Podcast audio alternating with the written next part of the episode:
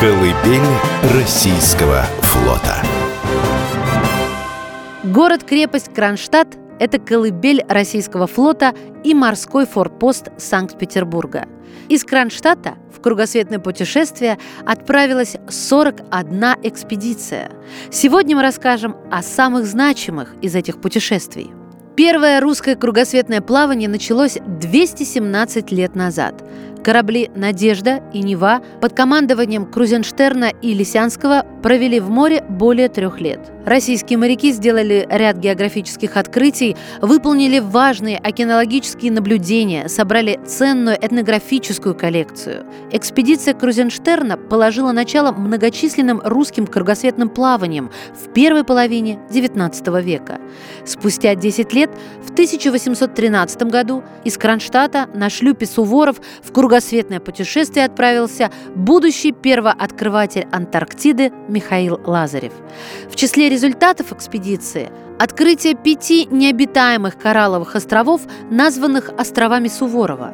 В 1819 году Михаил Лазарев снова отправился из Кронштадта в дальний поход. Вместе с выдающимся мореплавателем Фадеем Беленсгаузеном он возглавил первую русскую антарктическую экспедицию.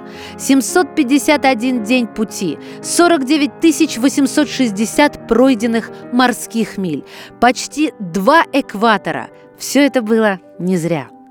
Плавание увенчалось открытием мирового значения. Русские моряки впервые в истории достигли шельфовых льдов Антарктиды и доказали существование шестого материка. В память о подвигах и открытиях русских моряков в Кронштадтском парке «Остров фортов» создана 150-метровая аллея героев российского флота. Под открытым небом в хронологическом порядке расположены экспозиции, основные вехи более чем 300-летней военно-морской истории России – картины, географические карты, чертежи кораблей и схемы сражений, а также арт-объекты, рассказывают о героях российского флота и их вкладе в становление России как великой морской державы. Познакомиться с моряками-героями можно не только на аллее.